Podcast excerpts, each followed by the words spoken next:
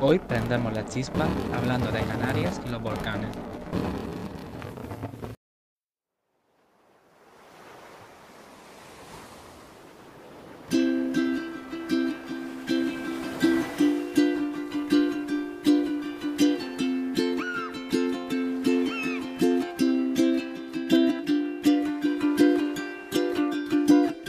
A long, long time ago, there was a volcano living all alone in the middle of the sea.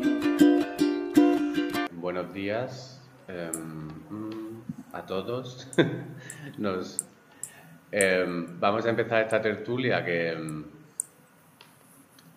bueno, sobre el tema de la erupción del volcán de La Palma. Ya veremos que va a ser un tema mucho más rico y, y con muchas, con muchas consecuencias, pero sí que además es una tertulia con invitados todos en, especialistas en, ge- en geología y en este ámbito. Y, bueno, primero presentaros. eh, empezamos por, por orden de, conexión. Eh, Daniel, eh, que está desde Salamanca, que ha estudiado, es geólogo por la Universidad de Salamanca y divulgador, y además creador del, del blog Un hombre geológico. Eh, Naum Méndez, que es geólogo y divulgador. Eh, Aitor Cid, podéis saludar mientras os nombro también. Hola, Aitor. Hola. Eh, que es geólogo graduado en, en la Universidad del País Vasco y está estudiando un, un máster de geofísica en la Universidad de Granada. Noemi Larrayat, Hola. ahí, que bueno, estudió geología, es um, por vocación y, um, y además es miembro de- del partido de, Unificación Comunista. Y también Abisai Melian, que también es, es militante, eh, que es licenciado en Ciencias del Mar en la Universidad de Las Palmas y, que está estudiando Geología y Física Marina. Vale. Em, Vale, propongo, si estamos listos ya, propongo empezar. Eh, bueno, es el tema de las últimas semanas y mm, la erupción del volcán de La Palma, que, como que ha sorprendido eh, entre la población, pero no sé si a vosotros, vosotros cómo recibisteis la noticia de la erupción. Eh, empezamos por un orden, hacemos así en, en plan agujas del reloj. A mí me sale Avi, Avi, por ejemplo. Sí, bueno, yo estaba en, en, en casa. Sí que había seguido un poco la noticia de un pequeño enjambre sísmico que había habido en los últimos, en los últimos días. Y, y estaba en casa y de repente, pues, eh, todas las imágenes de Televisión Canaria y el resto de televisiones eran, pues, la erupción del volcán en, en La Palma. Eh, también veníamos un poco de la erupción del 2011, la submarina de, del Hierro. Y, y nada, fue como de repente recibir un montón de mensajes de lo estás viendo, lo estás viendo. Y, y así fue como, como lo viví yo. Aitor, Bueno, eh, yo me encontraba eh, de vacaciones y bueno, ya llevo también una temporada, eh, bueno, siguiendo la actividad sísmica, eh, la información que se estaba dando pues sobre deformación y tal, siguiendo varias cuentas, íbamos, bueno, iba leyendo y estando bastante al tanto porque lleva también la web del ICN y donde iban donde se iban viendo los terremotos, lo que iba viendo, tal, la información. Y bueno, eh, me pilló un poco por sorpresa también, la verdad, eh, porque, bueno, ya lo comentaba con gente, que si no sabíamos que, si cuándo podía empezar, que era todo muy... ni, ni si iba a empezar.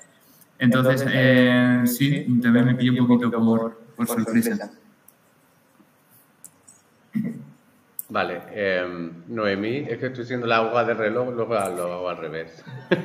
No, básicamente, pues eh, cuando tuvieron conocimiento de, de la erupción, pues como casi todo el mundo, como están diciendo los compañeros, eh, a través de las propias redes sociales. Tipo para la televisión tengo más bien poco, algo de prensa escrita, pero incluso en prensa digital, más a través de las redes, eh, precisamente pues, es donde, de los periódicos digitales donde he tenido la noticia. Ha sorprendido, todo hay que decirlo.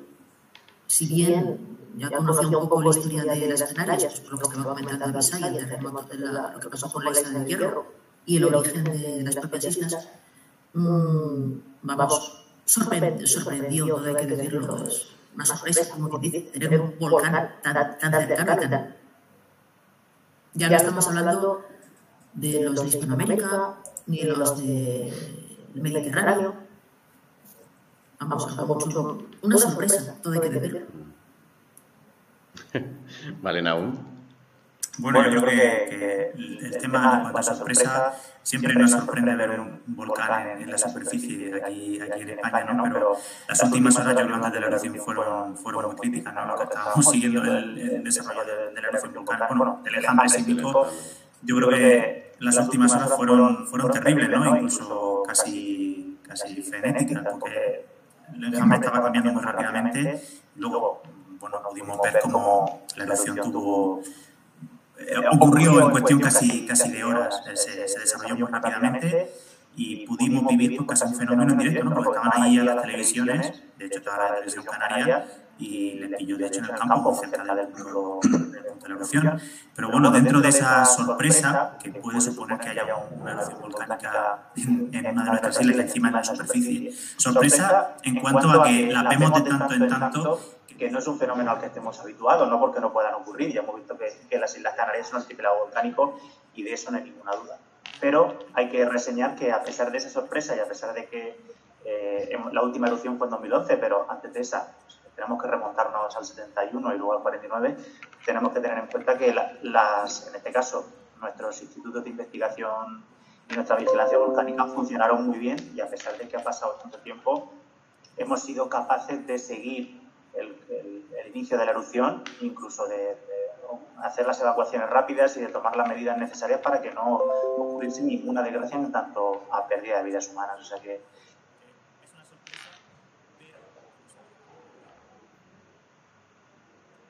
Muy bien. Eh, Daniel.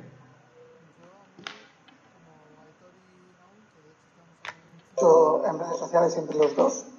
Eh, a mí me pilló en Madrid. Ese fin de semana, tenía que firmar libros el lunes, entonces justo el domingo había estado mirando con el terremoto este grande, llevaba varias semanas muy pendiente de la actividad sísmica, de, las señales que había, un poquito de qué podría estar pasando, y yo recuerdo eso, que esa mañana me levanto, veo que se había producido un terremoto de, un poquito grande, de magnitud 3, no sé en cuánto quedó al final, 3,8 la última noticia que yo tengo, y a partir de ahí dices, ostras, vamos a fijarnos todavía más justo me dio por ir a Madrid a visitar el Museo del Prado y mientras estaba yendo eh, me empezó a sonar el móvil como loco y resulta que había entrado en erupción y yo, está bueno, llevo todo el rato ahí pendiente y justo me lo perdí. Y estaba, mm, el Museo del Prado estaba cerrado y mientras daba un paseo por el retiro andaba mirando el móvil, leyendo las noticias, contactando con gente que me llamaba y tal. Fue un poquito muy, muy raro y de no parar. Las últimas semanas habían sido muy activas, pero esas últimas horas en concreto fueron muy intensas. Hmm. Bueno, claro, todavía resalta el factor de sorpresa, pero en realidad mmm, estaban, eh, veníamos del enjambre sísmico, que también estaba, estaba todo, todo, estábamos todos muy pendientes de él, y, bueno, sí que cogerlo como para saber o conocer qué factores han provocado esta erupción volcánica. Hacemos ahora la ronda al revés de, Empezamos por Daniel ahora. A ver, eh, con, con, factores no sé muy bien a qué, a qué referís, pero la, la erupción, a ver, empezó eh, unas semanas, no me acuerdo ahora mismo cuántos días fueron, pero que empezó a haber, pues eso, un, una actividad sísmica importante. Yo recuerdo que estuve hablando con varias personas de señales geoquímicas que estaban indicando que podría haber una inyección de magma en profundidad. Estuvimos ahí varios debatiendo sobre qué podría significar, si podría haber erupción o no, porque aunque para muchos medios era un hecho, yo, por ejemplo, yo no tenía claro que fuera a haber erupción hasta, hasta ese terremoto de magnitud 3,8, no lo, tenía, no lo tenía claro. Cuando ya llegó ese, ese terremoto ya dije, ostras, a partir de ahora a lo mejor sí. Es cuando me empecé a fijar mucho en la señal, a ver si había el cambio que todos los, los geólogos esperamos cuando cuando se pone en marcha una erupción, que es que la señal eh, sísmica cambia y empezamos a tener lo que llamamos el tremor volcánico. Entonces yo estaba muy pendiente a ver si veía el tremor. Y veía una señal muy rara, que no era tremor, pero, pero se le parecía mucho. Me acuerdo que le estuve preguntando a Héctor, ¿tú ves algún tremor, el ruido sísmico? Y, y, estar ahí con el debate. Y hasta que no nos llegó la noticia de que la erupción había entrado, eh, se había puesto en marcha realmente, yo tenía dudas de si estaba viendo tremor o no estaba viendo. Yo parecía que sí, pero era, me parecía muy, muy aventurado eh, afirmar antes de una semana que la erupción iba a producirse. Ha sido por eso, yo creo que hemos remarcado todos el tema de la, de la sorpresa, porque ha sido muy. En realidad, cuando se han puesto en marcha los, mecanismos reales de, la erupción, hemos tenido unas cuatro horas o seis, no muchas más, de, de margen y bueno, la reacción ha sido muy buena porque en ese tiempo ha sido suficiente para evacuar. Naum. Bueno, Daniel le dice una cosa muy buena que, muchas veces nos olvidamos. Eh, tenemos que tener en cuenta que por muchas señales sísmicas que veamos a veces, no todas las intrusiones de magma que en la corteza van a desembocar en una erupción volcánica. Eso es una realidad. Yo unos días antes de, de, del día en el que se inició la erupción, yo no me podía creer que fuese a haber una erupción en, en la isla de La Palma, por lo menos ahora. Sin embargo, es que las horas finales, ya digo, fue todo muy rápido y fue una crisis que desembocó en la erupción volcánica en cuestión de horas. ¿Que había señales de deformación? Bueno, hay señales de deformación que el magma está instruyendo, pero eso no significa que tenga que romper hasta la superficie y finalmente provocar la erupción volcánica. Entonces, a veces tenemos que tener en cuenta que la vulcanología, a pesar de ser una ciencia que ha avanzado muchísimo en las últimas décadas, y la geología, no tenemos esa capacidad todavía, porque no vemos lo que pasa abajo, de predecir con tanto detalle qué es lo que va a ocurrir. Podía haber ocurrido que la intrusión se hubiese quedado ahí, no hubiese tenido la presión suficiente y no, y no hubiese roto. Y sin embargo pasó, y pasó, ya digo, en, en cuestión de horas. Y eso es fundamental que, que todo el mundo lo sepa, ¿no? Que, que a veces mmm, pasa en muchísimos países, ¿no? A lo mejor estamos durante meses y meses viendo enjambres sísmicos en muchas zonas volcánicas y esa jamás entra en erupción. A lo mejor de cada 10 enjambres sísmicos que podemos pensar que van a desembocar en una erupción, a lo mejor es uno o dos. Se hizo un estudio en Islandia, si no recuerdo mal, más o menos esa es la, la proporción. Es otro contexto geológico, pero bueno, casi podríamos intentar aplicarlo aquí. Y, y, que a veces, pues eso, no podemos ver todo, absolutamente todo lo que pasa en el interior de la Tierra. Eh, a veces no es por falta de instrumentación, por falta de medios, ni por falta de personal, es que simplemente las herramientas todavía no las tenemos porque eh, igual que el tiempo y la atmósfera la tenemos visible 24 horas en pues gracias a los satélites, gracias a las estaciones que hay en superficie, gracias a los vuelos de los aviones, el interior de la Tierra, ¿no? El interior de la Tierra es casi opaco y si no fuese por cuestiones, eh, por instrumentación como la que nos aporta la sismología, eh, el análisis de gases que puedan salir de, de, de, emplazamientos de magma que estén muy cerca de la superficie, la deformación que podemos medir también gracias a los GPS o a los satélites, pues prácticamente podríamos saber muy, muy poco, ¿no? Y eso a veces pues, nos, nos, da un poco de ceguera. Pero bueno, creo que esta vez ha funcionado muy bien. Noemí. Disculpadme, pero es que ha habido un pequeño contratiempo con mi cámara. Eh, se me ha oscurecido todo, al principio se veía todo muy bien. Espero que se me vea medianamente bien con las condiciones que tengo ahora. Eh, pero vamos, básicamente el tema de factores es reforzar precisamente lo que están diciendo tanto Naum como, como Daniel. Yo también he estado al tanto de ese chat que tenían entre ambos sobre ese tremor, ese ruido sísmico. Eh, pero vamos, la ventaja que ha habido es que como ha habido ese, esas alertas, ese tipo de, de, seguimiento por parte de las instituciones, como bien había comentado al principio, creo que era Naum, ¿vale? Eh, ha permitido pues, que las propias autoridades permitieran desalojar, estar atentos. Eh, fa los factores, pues básicamente el hecho de que existiera ese aviso previo ha facilitado mmm, con respecto al tipo de erupción que se da, pues claro, no estamos hablando de una zona mmm, de contacto de placas, que es donde suele haber más sismología, un arco isla, tipo como el caso de Japón o las islas Hawái, una sismología que, que vamos, por lo que valoro, la ventaja que ha habido es eso, el, que es, el hecho de que, de que haya ese, ese, sistema de seguimiento y ese tipo de, de, de, de control por parte de los equipos científicos de las instituciones facilitará pues el desalojo. Pero vamos, es un, sobre factores eh, que podrían condicionar.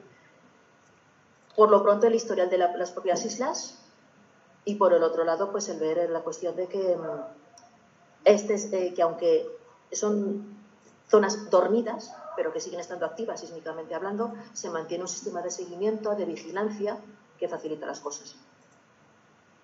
Aitor. Yo, por ejemplo, eh, quería, bueno, quería poner un ejemplo y comentar que a raíz de la, de la erupción de, del hierro, sobre todo, se empezó a incrementar la, la vigilancia o se tomó más conciencia porque llevábamos como 40 años, desde 1971, sin tener una erupción.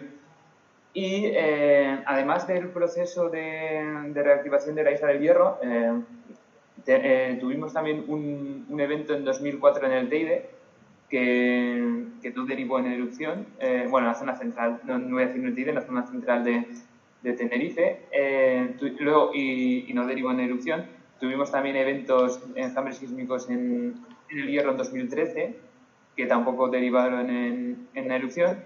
Y, eh, y, recalcar que este, proce este proceso ya de, re eh, de, reactivación de La Palma, que, bueno, que los enjambres empezaron a ser ya notables en, en, a principios de 2017, si no, si no recuerdo mal, ya entonces nos permitió tener ya un seguimiento de lo que podía estar pasando en la isla eh, bastante importante.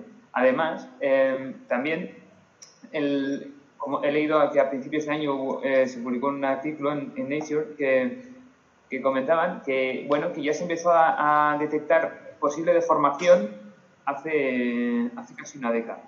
¿no? entonces, pues bueno, se empieza a ver tuvimos un parón de actividad volcánica muy fuerte, de, eh, bueno, o, o, bastante prolongado desde, desde 1971 hasta 2011, y, y, yo creo que a partir de la erupción del hierro el, hemos sido más conscientes de, lo, de, dónde vive, de dónde vivimos, bueno, dónde viven los canarios, porque mm, habíamos vivido un, un periodo muy largo de tranquilidad que después ha derivado ya en dos erupciones muy continuas y, y bueno, eh, todo ello ha ayudado no solo a mejorar la instrumentación, sino también a concienciar y a organizar mejor este tipo de, de eventos. Y, y, de ahí también un poco eh, mi, mi, sorpresa, porque en un principio, viendo los enjambres pasados, digo, pues igual es posible que esto no derive todavía en una erupción y que sea un, un enjambre como los que hemos tenido previamente desde el año 2017, como he comentado, y eh, esto pues no, no derive todavía en una erupción que en un futuro igual sí. Entonces, andaba ahí comentándolo con varios compañeros, y entre ellos pues de, con Naumo con, o con Daniel, y, y bueno, eh, al final pues sí me pilló un poco por, por sorpresa, la verdad sí, de ahí mi... Muy bien, eh, pues Avi, Avisai. Sí, yo un poco en la línea de, lo, de los compañeros. Eh, en geología lo primero es situar cuál es el marco geológico en el que, en el, en el que nos encontramos y dentro de las islas eh, Canarias, eh, las más occidentales, que están en su etapa de crecimiento juvenil, si no me equivoco se llama, se llama así, que son el Hierro y, y La Palma, donde históricamente, eh, tiempos geológicos no son los mismos que en escala humana, pero históricamente es donde hemos tenido la, las erupciones eh, más recientes. Entonces, ese es el contexto, por lo de las posibilidades o probabilidades de sufrir una, una erupción volcánica. Eh, a mí sí que me gustaría, ya que tenemos aquí a, tres expertos, por así decirlo, porque sí que los medios se está dando como mucha información nueva con conceptos como enjambre sísmico, eh, tremor volcánico, etcétera. Sí, y ya que estamos hablando de mmm, qué procesos nos pueden eh, dar información de carácter científico de la inminencia o no de una erupción, ya que, como decían aún, pues muchas veces no, no llegan a, eh, hacer una propia erupción. Y si se podría explicar un poco eh, pues qué significa tremor o cuáles de esos eh, cuáles de esas eh, indicios, noticias, nos pueden dar una pista de una erupción volcánica más que nada por la gente a la que se dirige este, esta charla debate, por así decirlo. Pues a ver, em, de los tres, ¿quién se lanza? a, mí me, a mí me da igual. Pero... ¿te animas? Yo, yo, bueno, puedo... Venga, eh, bueno, a ver, eh, de los, el, concepto de enjambre es un, es una, bueno, yo lo defino que, creo que la gente, bueno, los demás estarán de acuerdo conmigo, es una cantidad de terremotos localizados en un espacio y punto concreto en un intervalo de tiempo muy mm, corto o, o, muy concreto también.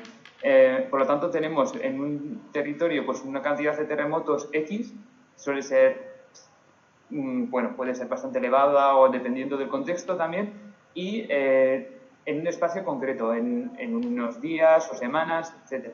Eh, entonces, pues bueno, eso es lo que sería un enjambre.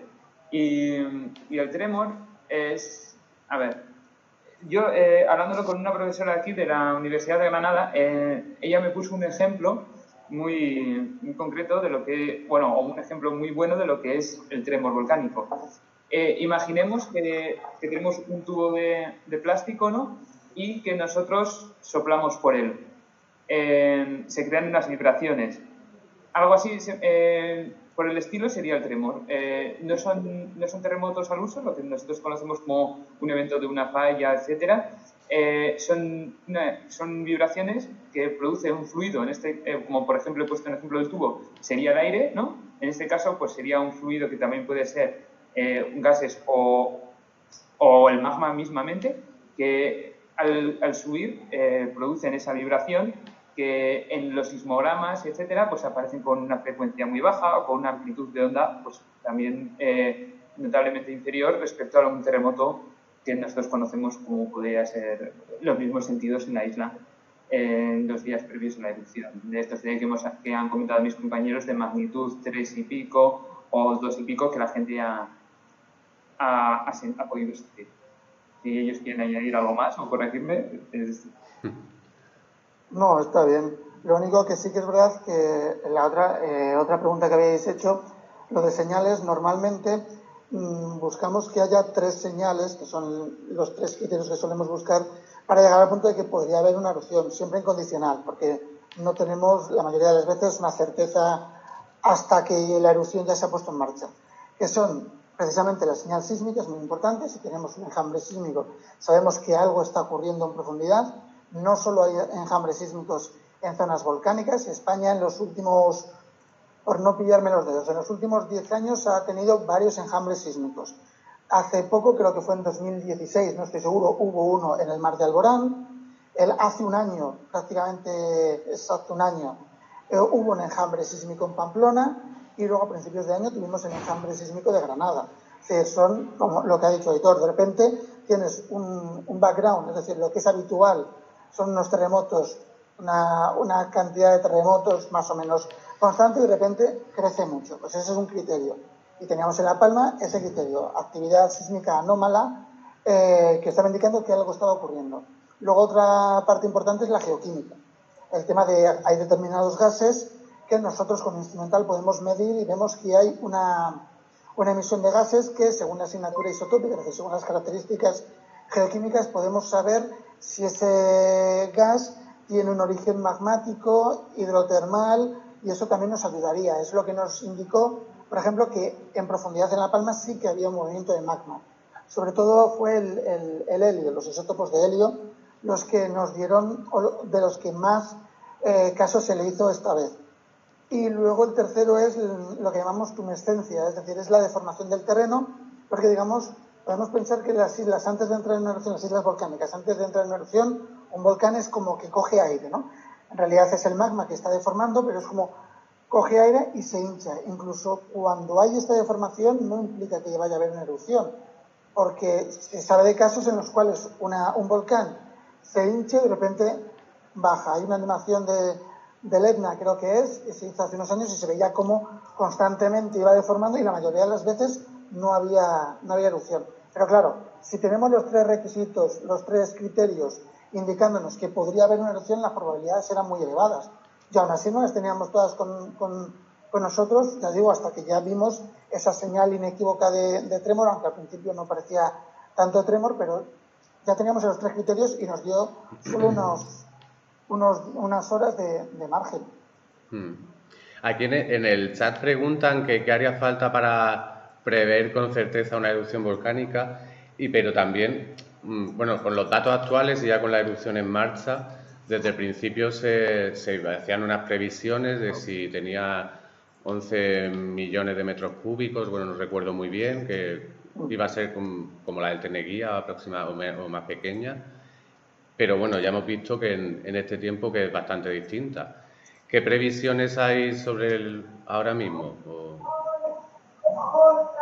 Yo creo que en cuanto a previsiones hay que ser un poco cauto. Ahora mismo eh, el sistema no es un sistema cerrado en el que tú inyectas magma y, y sale lo que hay. ¿no? El sistema puede estar inyectando magma durante más tiempo y el volumen inicial que tenías cambiar. Entonces tenemos que esperar. Los científicos están trabajando 24 horas sin parar para intentar averiguar un poco si, por ejemplo, el enjambre sísmico que ha habido estos, estos tres últimos días, sobre todo, que ha sido bastante, en cuanto al número de terremotos, un poco más numeroso que el de los días anteriores, responde a que hay un acomodamiento de, de la isla en cuanto a esfuerzos y se está relajando la situación, o si realmente lo que significa es que está intruyendo nuevo magma y está entrando más al sistema y puede salir más. Así que yo creo que de momento estimaciones no hay, no hay ninguna, yo por lo menos no he visto ninguno, ni Volca, ni nadie se atreve a decir nada, ni el Instituto Geográfico Nacional tampoco, ni, ni el INME, porque es una situación muy difícil. Es que, yo digo, ahora mismo solamente estamos viendo los, te- vemos los terremotos, la deformación de la isla, los gases que salen. No vemos nada más y con eso hay que hacer modelos. Y a veces los modelos cambian porque la situación por, por dentro de la Tierra, por nuestra corteza y en la base del manto, no paran de cambiar. Entonces, tenemos que estar un poco abiertos a, a- a lo que pueda venir en, en los próximos días o incluso en las próximas semanas. Ya creo que la, la estimación, desgraciadamente, yo creo que será una cosa que, ten- que quizá tengamos que hacer a posteriori, no ahora. Porque ahora, ya digo, la, situación puede cambiar eh, de un momento a otro. Imaginamos, yo puede ocurrir tanto como que deje de, de entrar magma como que, no, como que siga entrando. Entonces, yo creo que ahora todavía sigue siendo muy pronto. Encima, eh, se ha visto que ya ha doblado en cantidad de magma o de lava emitida a, a la erupción previa de, de- en La Palma, la del Teneguía.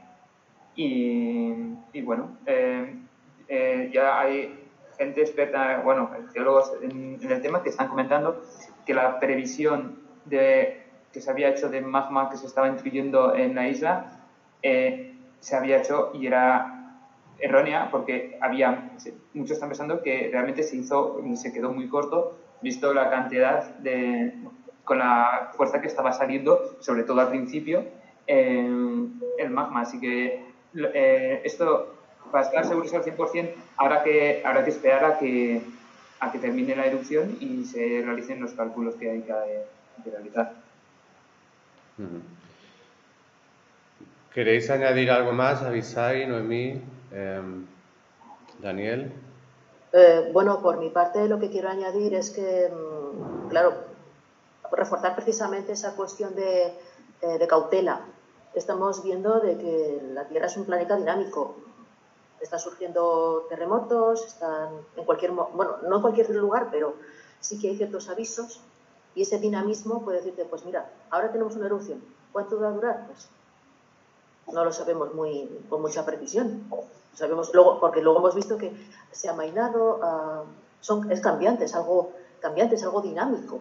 Puedes tener ciertas estimaciones. Mm, pu- i- Igualmente estoy de acuerdo con el tema de la cautela, de la precaución, porque no estamos hablando de un, mm, de un, de un ¿cómo decirlo?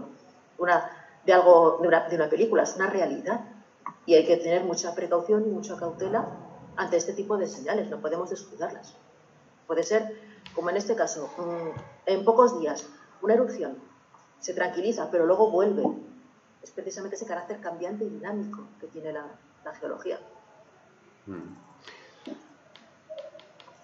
Vale, eh, ahí sobre los efectos de la erupción, em, ¿cuáles van a ser? Bueno, estamos viendo los evidentes de la lava avanzando. Al principio se decía con el sensacionalismo de cuando llegue la lava al mar, tal, estamos viendo que la isla está creciendo. Eh, bueno, son procesos geológicos. Ver preguntaros eh, qué consecuencias, qué efectos va a tener sobre la isla y sobre las aguas alrededor, em, a, bueno, a corto, medio, largo plazo. Lo dejo para vosotros. Empiezo al revés ahora la ronda. Avi, Avisai. Perdón, Edu, que se fue el sonido. ¿Puedes repetir? Digo que cuáles van a ser los efectos en, sobre la, isla y, las aguas costeras a corto, medio o largo plazo. Sí, bueno, eh, yo desde mi conocimiento que son eh, el agua de mar, eh, una de las causas principales y más inmediatas es la posibilidad de que se produzcan cambios en, drásticos en las condiciones del agua de mar, tanto de temperatura como de composición química, como de estado del pH, que son variables que además afectan de, forma drástica, como decía, a los organismos. Eh, ahora hay todo un equipo de investigadores tanto de la Universidad de La Laguna como de la Universidad de Las Palmas que se han desplazado con buques oceanográficos y que están midiendo precisamente eh, ese tipo de cambios, eh, midiendo el antes por así decirlo, las condiciones antes de la llegada de la lava misma eh, al mar y las condiciones post. Ya se estudió eh, de, una, manera muy específica durante la erupción submarina de, del Hierro, que fue como un laboratorio mundial de eh, cómo una erupción volcánica puede cambiar las condiciones del medio marino y ahora también se está en ese, en ese proceso. ¿no? Eh, a nivel de ecosistemas, pues van a ser los más eh, afectados eh, por la entrada directa del magma en el, en el, medio marino, pero también tiene efectos indirectos como mm, el cambio de las condiciones de pH que a determinados organismos, pues por ejemplo, organismos con esqueletos calcáreos, pues mm, puede condicionarles la propia, la propia vida. Mm. Muy interesante. Aitor. Bueno, eh, algo, eh, bueno, yo creo que a la hora de medir el impacto que va a tener esta erupción sobre la isla, yo creo que hay que dividirlo en impacto geológico y un poco el impacto social. Eh, el impacto geológico, yo creo, vamos, estoy seguro de ello, que esta erupción nos va a ayudar a entender mejor cómo funcionan tanto La Palma como el resto de islas, porque las islas más activas, las tres, vamos a poner las tres últimas que han sido Tenerife, eh, La Palma y El Hierro, tienen en común, mm, tienen zonas eh, volcánicas en común que, bueno, que nos pueden ayudar a entender tanto cómo funcionan estas zonas activas cómo funcionan las propias, las propias islas y cómo funciona también la dinámica de formación de, de estas islas que, que, bueno, que tiene también un debate bastante apasionante y, bastante que ha dado para muchas, muchos debates, muchas tertulias y muchos artículos científicos sobre cómo se formaron, por ejemplo, las islas. Y luego, por otra parte, eh, bueno, sí es cierto que eh, vamos a tener un nuevo terreno eh, que, desde mi punto de vista, hay que proteger y mirar con atención, porque, bueno, no, no solo vamos a poder hacer una investigación sobre cómo, o investigar cómo, eh, qué, procesos han afectado a ese magma a la hora de subir a la superficie, tanto desde un punto de vista geoquímico, etcétera, sino también vamos a poder ver cómo eh, funciona la, la biología eh, o la fauna y la flora en, estos, o cómo recolonizan en, en, la isla pues las nuevas especies, etcétera, y bueno, puede ser un laboratorio científico muy, muy interesante y yo creo que es algo que hay que nos va a tocar poner en valor em, y bueno y ver y enseñar y, divulgar cómo, qué dinámicas tienen las propias islas tanto desde un punto de vista geológico como desde un punto de vista biológico. Muy bien.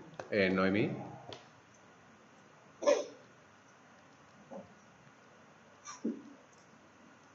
pues con respecto a este tipo de, lo que están comentando los compañeros, eh, eh, los efectos geológicos, sí que estoy de acuerdo que es un buen punto de partida, ¿no? Como ver in situ cómo evoluciona tanto la fauna, la flora, eh, la fauna marina es en especial, la geología también, la cantidad de datos que se pueden sacar de esta erupción, de, estos fenómenos.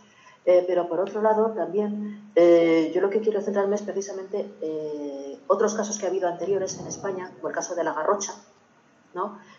también hubo una erupción sísmica importante en la zona y precisamente en la propia colada se ubica un, se ubica un, una, un muy importante. Entonces estamos hablando que es eh, las repercusiones eh, a corto plazo, pues vale, serán catastróficas, pero a medio o largo plazo pueden resultar también beneficiosas. Y luego también la importancia que tiene, cómo se adaptan las especies a esas nuevas condiciones, también es una fuente de estudio muy importante. Naum. Bueno, y tú has dicho una cosa muy importante, ¿no? que es que hay que distinguir el impacto social del impacto geológico, eso es fundamental. El impacto geológico lo estamos viendo, ¿no? Hay un cambio en el relieve pues, impresionante que podemos también seguir minuto a minuto, se está construyendo esa pajana y la baja, delta de lava, ya como, como cada uno prefiera llamarlo, y que, bueno, ya veremos su estabilidad y, y si dura y es persistente a lo largo del tiempo, y el cambio que está ocurriendo en la superficie de la isla, que realmente pues, también muy importante porque esas coladas ocupando sitio, el edificio volcánico pues, ha cambiado la morfología de la isla, un poco la topografía está condicionada por eso. Y luego está el impacto social, ¿no? que, está siendo realmente brutal, por lo menos eh, es una cosa que, tenemos que tener en cuenta que las administraciones públicas tienen que, trabajar en, intentar evitar que el impacto dure tanto tiempo. ¿no? más que nada porque no sabemos cuánto va a durar la, la erupción. Yo creo que es muy importante que tengan en cuenta que no podemos esperar hasta el final para empezar a tomar medidas que puedan paliar ese impacto, que al final es el, más grave que, va a haber en, todo el proceso volcánico, porque que la isla tenga una colada de lava que mida 15 o 30 metros de altura, pues realmente da igual, o que se forme una isla baja o no se forme, realmente da igual. El impacto real que va a tener esta erupción volcánica es, por un lado, en conocer mejor, como ha dicho Héctor, los procesos volcánicos en las Islas Canarias y cómo, y cómo funcionan y qué podemos aprender de, de esta erupción volcánica, porque además de, de ser tremendamente interesante. Está siendo muy mediática, está siendo una erupción que está siendo seguida por todo el mundo. Tenemos también equipos de investigación internacionales aquí en, en España, junto con los equipos del Instituto Geográfico Nacional, del Instituto Geológico y Minero, en fin, hay muchísima gente trabajando, y las demás aquí las universidades, por supuesto, que están trabajando. El impacto va a ser sobre las personas, sobre la forma de vida, sobre la economía de la isla, y las administraciones públicas empiezan a ponerse las pilas y empiezan a buscar soluciones para que toda esa gente que ya lo ha perdido todo, empiece a empezar su vida de nuevo, porque no va, no va a quedar más remedio. las zonas que ha cubierto la lava, pues desgraciadamente no se van a, no es un problema que se vaya a solucionar ahora y que probablemente no tenga más que solución que, dejar las coladas de lava tal y como están.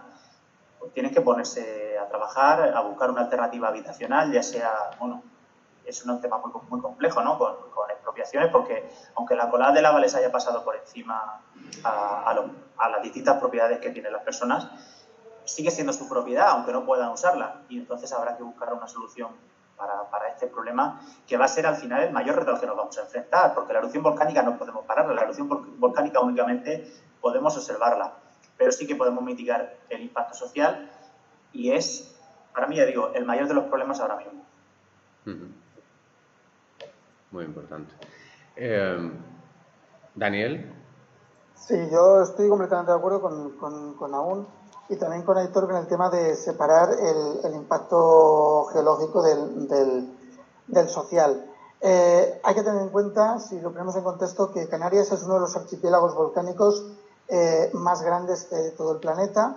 Es uno de los, de los puntos referentes, es el más grande del Atlántico.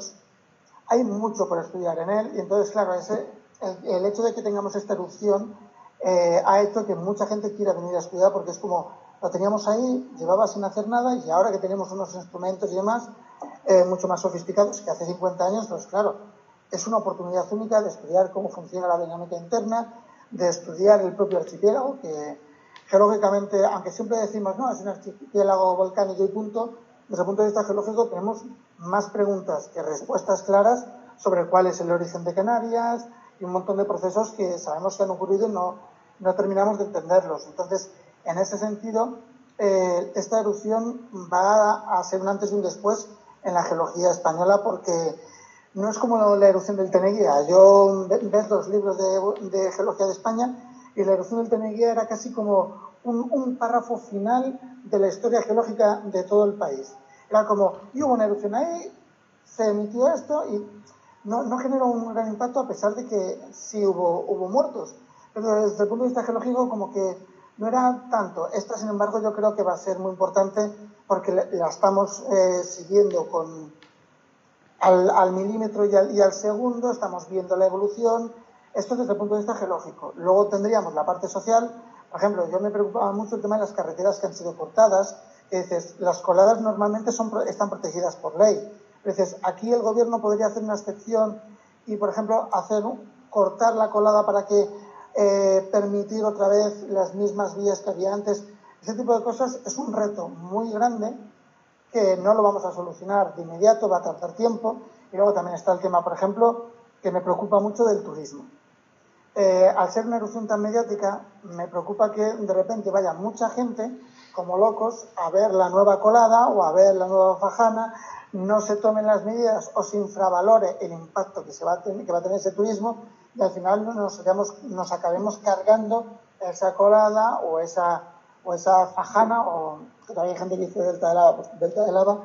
Entonces, ese impacto es positivo para la isla, por un lado, porque seguramente va a traer un, un, nuevo foco de turismo y va a ir mucha gente que va a ir a ver la isla en los próximos años. Estoy seguro de que un punto obligatorio que van a tener casi todo el mundo es ir a esta zona.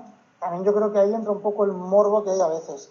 Y ese tema me preocupa porque nunca debemos de olvidar la perspectiva de, la, de las personas que lo han perdido todo, de cómo se han destruido muchas eh, plantaciones, casas, eh, vías de comunicación. Todo eso también hay que tenerlo en cuenta. Es decir, es un tema al final muy complicado porque tienes que buscar el equilibrio entre la parte social y la parte meramente científica. Muy importante separar eh, esos dos ámbitos. Yo creo, eh, desde luego, lo estamos viendo. Por un lado, los medios de comunicación eh, han tratado a veces de modo muy sensacionalista los efectos sobre las so, sociales, buscando el amarillismo. Pero lo, sobre todo, sí que quiero centrarme en, el ámbito científico. Lo, lo social lo, lo, dejamos para, para la última el, cuestión pero sí por el, por el ámbito científico. Aquí en el, en el, chat, por ejemplo, están preguntando, que antes sí que hacéis eh, alusión, que cómo valoráis el estado de los servicios de prevención, seguimiento que, que hay en Canarias, con el Involcán o, en el resto de España, eh, o que habría, en qué habría que invertir para mejorarlos, qué ventajas tendría hacerlo. Eh, Daniel, vamos a hacer las rondas. No. Al revés. Vale, ahora. pues eh, yo creo que en el hierro se cometieron algunos errores, se aprendió de esos errores y ahora estamos poniendo en práctica lo rápido que hemos aprendido a hacer autocrítica y a mejorar esas cosas. Yo creo que lo que se está haciendo en esta erupción es muy bueno. El hecho de que se evacuara la zona adecuada eh, con tan poco de margen, recordemos que la, la, erupción como tal se puso en marcha, por lo visto, desde el punto de vista, eh, la parte preeruptiva pocas horas antes de que llegara el magma a, a, salir, a emerger, y fue tiempo suficiente para que se evacuara la zona adecuada y se evitaran eh, pérdidas humanas que de momento estamos logrando evitar. La mayoría de los daños son daños eh, materiales, son inevitables, porque eh, ha habido gente que me ha dicho, ¿por qué no se desvía la lava? ¿Por qué no se hace esto, lo otro? Hay que tener en cuenta que de todas las veces que se ha intentado eh, desviar una colada de lava o enfriarla y demás, la inmensa mayoría han sido un fracaso. Es muy difícil y lo hacen países que tienen actividad volcánica bastante más constante. Creo que la única colada de lava que yo tenga constancia que se ha logrado parar enfriándola fue en Islandia, que es una isla bastante volcánica, bastante activa, y además esa colada la pararon porque se estaba, ya estaba en el mar, es decir, es como lo de la fajana que tenemos ahora, pero era un, una colada que estaba avanzando y estaba arriesgando o estaba amenazando más bien con cortar uno de los puertos más importantes de la isla. Y entonces, pues con el agua mucho más fría del, del, del mar allí en Islandia y demás, lograron, pero durante varios días enfriándola. La mayoría de las veces no se ha conseguido. Desviar las coladas, el problema es que para poder hacer muros de contención tienes que hacerlos antes. No, no es un, se ha puesto un martes de en dos días tú no vas a poder construir un muro de contención lo suficientemente fuerte porque hemos visto lo que ha hecho la lava cuando ha llegado a las paredes de las casas.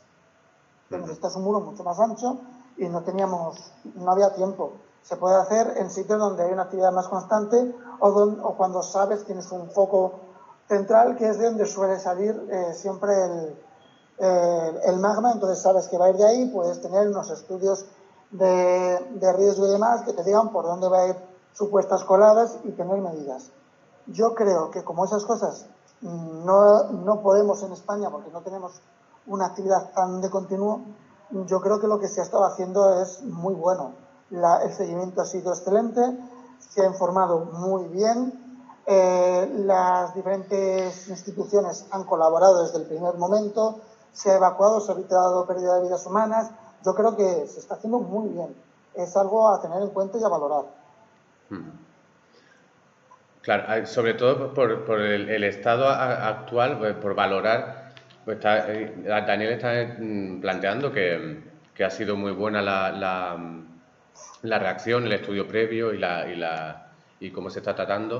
De decir, em, ¿consideráis que también que se puede mejorar o que hay que invertir más? Porque al final, por los efectos sociales que planteabais de la destrucción de, viviendas, de, los medios de vida como las plantaciones y tal, em, también con construcción de, grandes infraestructuras, presas, una línea de ferrocarril o una autopista, esas cosas se, se, se, le plantea alternativa, reubicación y tal, es cuestión de voluntad política y de recursos, pero a nivel científico, que sí veíamos antes que era muy importante eh, la previsión, es decir, va, va, a salir aproximadamente por aquí, vamos a evacuar esa misma mañana, se empezó a evacuar en las zonas aproximadamente bajas de donde iba a salir se prevé que va a salir.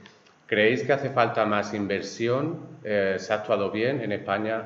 Eh, tenemos una... Bueno, ¿cómo lo veis? ¿Por seguir por esa Naum? Vamos a seguir. Bueno, yo creo que, creo que es evidente que hace falta más inversión, ¿no? Hace falta mucha inversión en ciencia, esa que llamamos mal llamada ciencia básica, porque hay que seguir monitorizando el fenómeno volcánico, en este caso del que, estamos hablando. Hay que poner mejor instrumentación, y más instrumentación para poder delimitar en algunos casos, porque a veces es mucho más difícil de, delimitar, por ejemplo, en este caso la actividad sísmica en una isla como el Hierro, donde puede ocurrir una erupción submarina, eh, es muy difícil delimitarla con sismógrafo porque muchísimas, veces no puedes ponerse alrededor de donde va a ocurrir esa actividad volcánica, por ejemplo. Hace falta invertir en eso, hace falta invertir en personal, porque las personas somos las que investigamos y las que trabajamos y las que vamos al campo. Hace falta pues seguir formando a, todas las personas que trabajan. Hace falta pues, eso, comprar muchísimo instrumental, no solamente sísmico. Hay que comprar drones, hay que comprar equipos de monitorización geoquímica, hay que, hay que hacer pues láminas delgadas de las rocas para que se pueda hacer estudios petrológicos, eh, en fin. Eh, las cosas cuestan dinero y la prevención cuesta dinero. Igual que siempre hablamos de la prevención de salud pública, ahora que con el coronavirus se ha hablado muchísimo, también hay que hacer prevención de riesgos geológicos. Estamos hablando hoy en día que tenemos una erupción en La Palma, pero no podemos olvidar que, por ejemplo, el sureste de nuestra península ibérica es una zona sísmicamente activa y que, puede haber terremotos potencialmente destructivos. El caso más cercano que tenemos de un terremoto destructivo, entre comillas, fue el terremoto de Lorca del año 2011, que fue un terremoto que causó nueve víctimas mortales. Entonces, hace falta trabajar en eso, hace falta trabajar en comunicación, hay que contar a la gente cuáles son los riesgos y, tienen que saber qué hacer en caso de que haya, por ejemplo, una erupción volcánica en el archipiélago y sean de las personas afectadas, ¿no? que, tienen, que tienen que tener preparado, qué pueden hacer, qué no deben hacer nunca. Y todo eso cuesta dinero. Intentar que algo de prevención no cueste dinero es realmente imposible. Y no sé si esto va a servir para que haya una, mayor, un mayor bueno, aporte de dinero por las administraciones públicas, pero creo que es importante aprovechar este momento de, visibilidad para reivindicar que la ciencia básica puede salvar vidas. El conocimiento que viene de la erupción de La Palma puede ayudarnos a prevenir otra erupción también futura en La Palma o en la isla del Hierro o en cualquier otro sitio. Y todo eso se hace con dinero y sobre todo con salario para que las personas puedan seguir investigando. Hmm. Planteaba antes, Editor, que esta erupción va a ser un laboratorio. Necesitamos recursos para que ese laboratorio funcione, ¿no? Noemí. No, yo reforzar precisamente lo que están diciendo tanto Naún como Daniel. Eh, hablamos de que es necesario invertir en ciencia. Mm, pero la prevención es eh, importante, no solamente, por un lado, vale, cuando una vez que tienes ese fenómeno, saber cómo, cómo reducir los, los, los, cómo paliar sus efectos, eso ha estado muy bien por parte de, las administraciones, las medidas que ha tomado, protección civil, el eh, la evacuación, ha estado muy bien esa medida, pero aún así mm, estamos hablando de que eh, hay zonas eh, de alta actividad, como están diciendo los, los compañeros, que ahí el, el, hecho de invertir en prevención es muy importante y es una cuestión de voluntad política. Hablamos de que mm, ha habido recortes en educación, en sanidad, en ciencia, que han, están, pueden pasar una factura muy gorda en situaciones de estas características. Entonces, claro, ahí ya, mm, ya sale un poco mi vena política, pero la importancia que tiene redistribuir esa riqueza, el que se invierta precisamente en estas cuestiones en sanidad, educación, en ciencia, que es el tema que nos está llevando ahora, en ciencia básica, es algo que estoy de acuerdo con Naum. La importancia que tiene invertir en prevenir, en formar, en, en tener esa base. Hay países que están en características en situaciones de este tipo donde toman medidas al respecto. En sitios donde hay terremotos, hay erupciones, toman medidas al respecto. Es una cuestión de voluntad política, que es algo que no podemos evitar. Que, bueno, que, es, que hay que, que, que que está ahí que hay que partir de ello. eh, Aitor. Bueno, eh, yo quería, bueno, estoy totalmente de acuerdo con lo que se ha dicho previamente. Eh, yo quería dar, o sea, bueno, o hacer hincapié en dos puntos, que uno de ellos es que no solo, bueno, también eh, hay que, bueno, habilitar o dar las herramientas para que la gente que se dedica a la investigación en geología, no solo, que es también ciencia, no solo eh, lo que conocemos ya en tema de, investigación de vacunas, etcétera, que se ha escuchado ahora sobre todo mucho, eh, también eh, pues habilitar el, que en España se pueda investigar dignamente en ello, con unos salarios dignos y, y, que no sea algo precario, como lo está siendo hoy en día, y eh, eso sería muy importante porque si no la gente eh, les, o sea, mm, busca herramientas o busca lugares fuera de España a la hora de investigar porque, eh, claro, de, algo tenemos que comer todos y, también tenemos que sacar una vida adelante. Y eh, por otra parte también hacer hincapié en la educación social de la sociedad respecto a, estos eventos, en este caso geológicos, en las Canarias, y, poder acercar eh, la geología a, a, un, a, un, a, un, grupo de personas, a un grupo de gente, a una sociedad que no es, que no es experta en geología, que, tampoco pretende serlo, pero que por donde ha nacido le toca convivir con, con geología activa. Y eh, pues también eh, puede ser un buen momento para empezar a ver, eh, empezar a educar al... Porque yo alguna vez he visto algún tweet de gente de, Canarias diciendo que en el colegio les habían dicho que esto nunca lo verían, porque mm, pasaba muy rara vez. Y ya hemos visto eh, que ha pasado dos veces en diez años. Por lo tanto, y, que, y en un siglo, pues cuatro o cinco veces. Entonces, es algo que puede pasar, es algo que va a volver a pasar y tenemos que enseñar a la, sociedad también, sobre todo a la, no tanto que también a la, gente, a la gente ya adulta, sino a la gente joven, que serán los adultos del futuro, a, poner en valor eh, su tierra desde un punto de vista también de la ciencia. Hmm.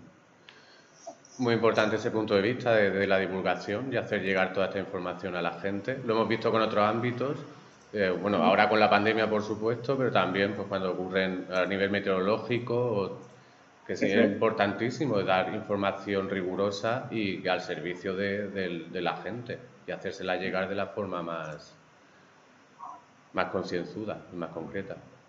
Eh, Avi, avisáis. Sí, yo por recoger los dos puntos que estaban situando los compañeros, creo que eh, nosotros nos movemos en el terreno de las ciencias experimentales y al final lo que queremos es eh, conocer cómo funciona eh, el mundo y cómo funciona la naturaleza para tener la capacidad de poder predecir esos, esos fenómenos.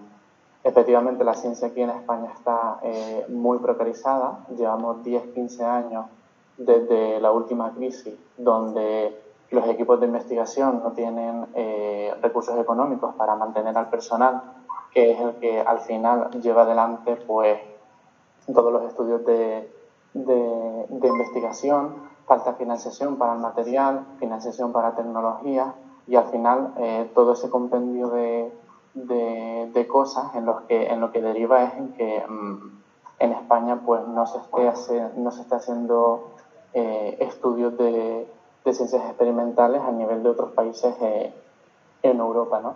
Sobre todo teniendo en cuenta que los investigadores y los científicos en España somos un capital que está fuertemente valorado fuera de nuestras fronteras, somos un capital eh, codiciado en, en, Europa y en otras partes del, del mundo por nuestra capacidad de, de, de, trabajo y por, y por otras cuestiones eh, científicas. ¿no? Y lo segundo, eh, por situar eh, un punto que también estaba comentando ahora Aitor, y es el tema de elevar el nivel de conciencia a la gente de cómo miramos el entorno en el que, en el que vivimos. ¿no? Y en Canarias especialmente, el trato de, de, la geología a nivel de la educación es cada vez más nefasto. Las asignaturas de biología están solapando o en muchos casos sustituyendo el temario de la, de la, de la geología en, en, educación y falta muchísima cultura científica, por ejemplo, en un entorno como Canarias, que muchos libros de geología tienen eh, estructuras geológicas que son manual de libros y que solo las puedes ver aquí en, en Canarias.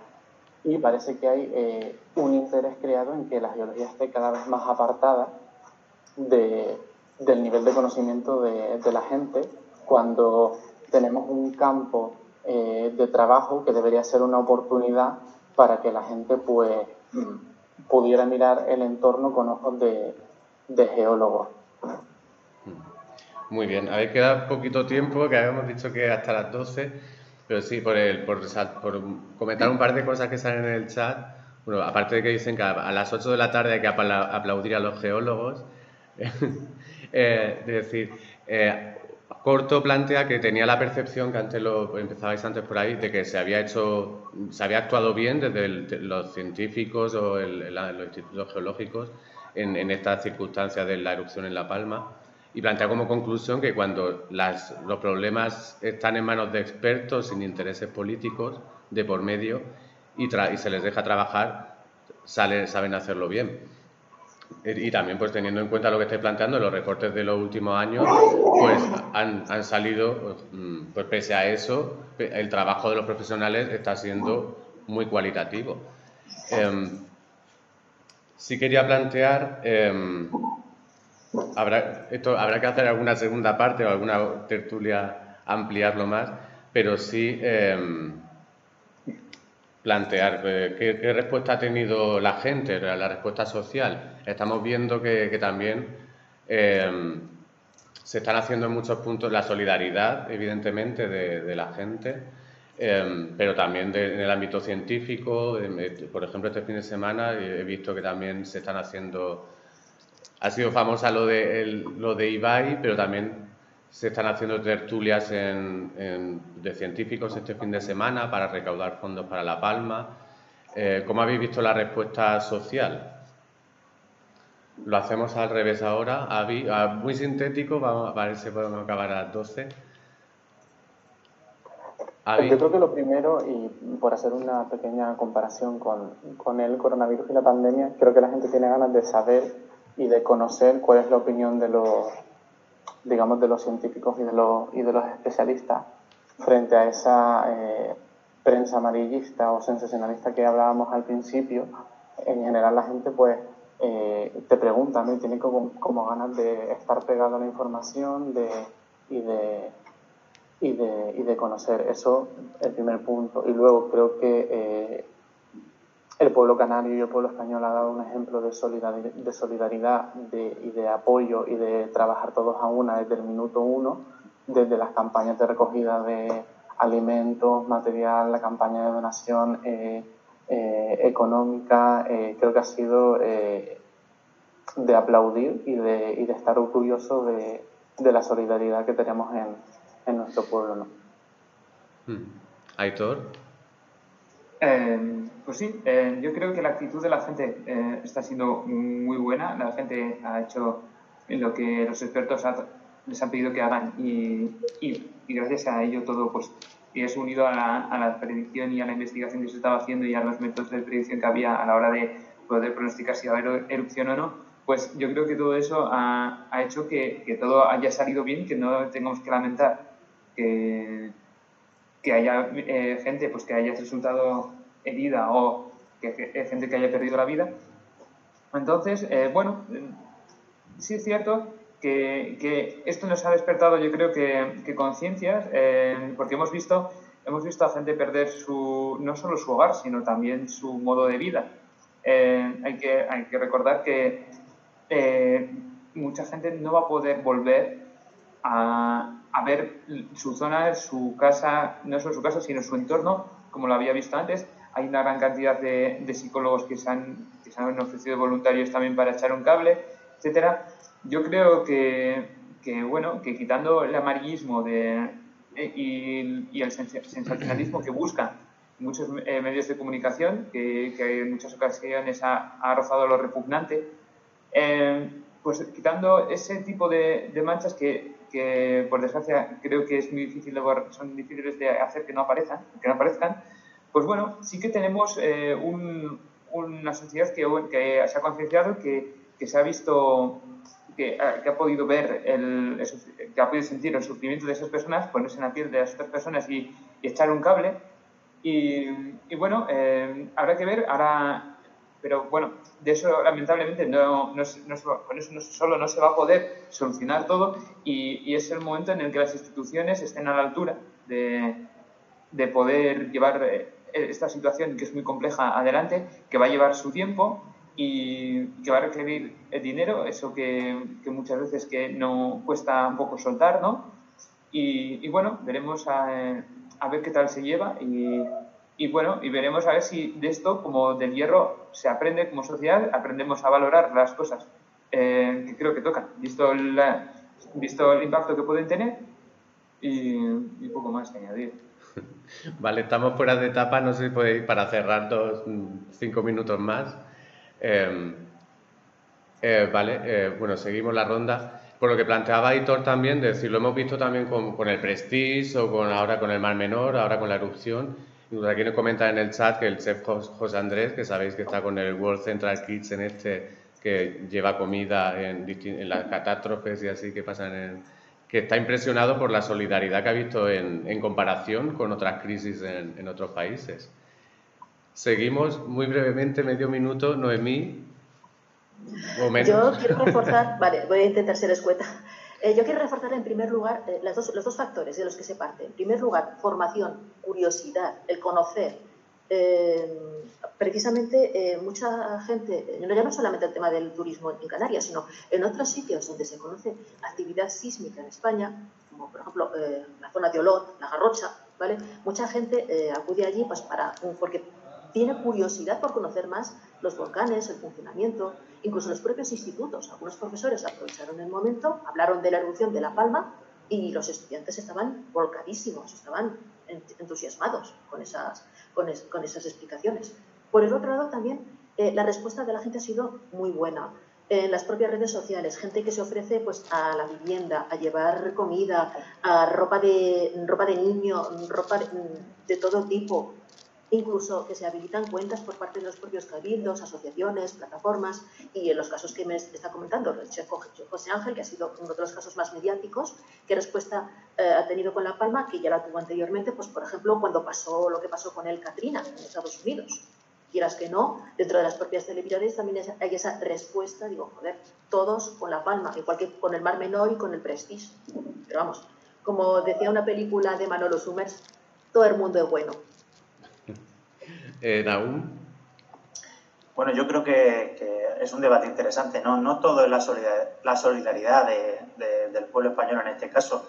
Nosotros creo que España es uno de los países más solidarios y que siempre nos volcamos enseguida con cualquier catástrofe, cualquier evento, cualquier cosa que ocurra. Somos los primeros en donación de órganos, donamos la sangre gratuitamente en nuestro país sin ningún tipo de problema somos solidarios por, por naturaleza, quizá ese, ese, ese, ser mediterráneo que llevamos dentro nos hace ser así. Pero es que todo no es la solidaridad. Yo veo muy bien que haya, obviamente, la solidaridad para paliar esas necesidades que hay ahora, pero es que quien tiene que realmente mojarse es el Estado, porque al final es el único apoyo final que van a tener todas esas personas que lo han perdido todo. La solidaridad está bien para ropa, comida, eh, objetos de primera necesidad, ordenadores para los chavales que han perdido su, forma para su, su, trabajo para poder estudiar, yo que sé, libros, en fin, todo es inmediato. Pero es que no hay que solamente pensar en la solidaridad, hay que pensar en el mañana. Y el mañana, para que funcione, necesitamos que el Estado eh, sea capaz de organizar una serie de mecanismos que devuelva lo antes posible la normalidad a esas personas que lo han perdido todo. O sea que creo que el debate también tiene que centrarse ahí en exigir eh, a, todas las administraciones implicadas, a la local, que bueno, lo va a tener más difícil porque las administraciones locales tienen muy poco, pero a las provinciales, los cabildos, a las, al Estado y a la Unión Europea, que cuanto antes hagan un esfuerzo por, por devolver la normalidad a estas personas. Muy bien, ese punto ahí. Daniel. Yo, muy en la línea de, de, lo que han dicho los demás, yo creo que en España hay de todo, como en todos lados, pero sí que estoy de acuerdo que somos un país muy, muy comprometido socialmente, muy solidario y aquí con esta situación se ha visto, pero es verdad lo que dicen aún. Eh, la solidaridad llega hasta donde llega. Lo importante tiene que venir de las administraciones públicas, de, de los diferentes niveles estatales, porque son ellos los que tienen que dar ese paso. Nosotros podemos presionar, pero son ellos los que tienen que dar ese, ese paso final que va a ser el más importante. Y, sí, me ha gustado lo que ha hecho la gente, pero es que es eso, no nos podemos quedar solo en este punto. Muy bien. Eh, pues a ver, vamos a, ir cerrando. Sí que quería plantear eh, tres, tres, cosas. Tres, eh, lo primero, em, dejamos en el aire una posible segunda parte. Este tema da para mucho y el mundo de la geología. Em, España es un país muy rico, con mucha geodiversidad. Creo que hay muchos temas de los que tratar en este sentido. Segundo, también eh, informarnos por vías profesionales, siguiendo a profesionales como vosotros o yendo a, las fuentes oficiales como el INVOLCAN o el Instituto Geográfico Nacional, el Geológico Minero, seguir fuentes oficiales en este sentido para tener información rigurosa en cada momento. Y lo tercero, pues daros las gracias y por, por todo lo que había aportado e invitaros a si hacemos próximas cosas sobre este tema, por supuesto, eh, que estáis invitados, desde luego. Y muchas gracias a todos. Muchas gracias por invitarnos. Muchas gracias. Vale. Pues buen, domingo y, os seguimos. Adiós. Vale. Bueno, cuidaros. Your time to shine. Your time. Your time. Shine your time.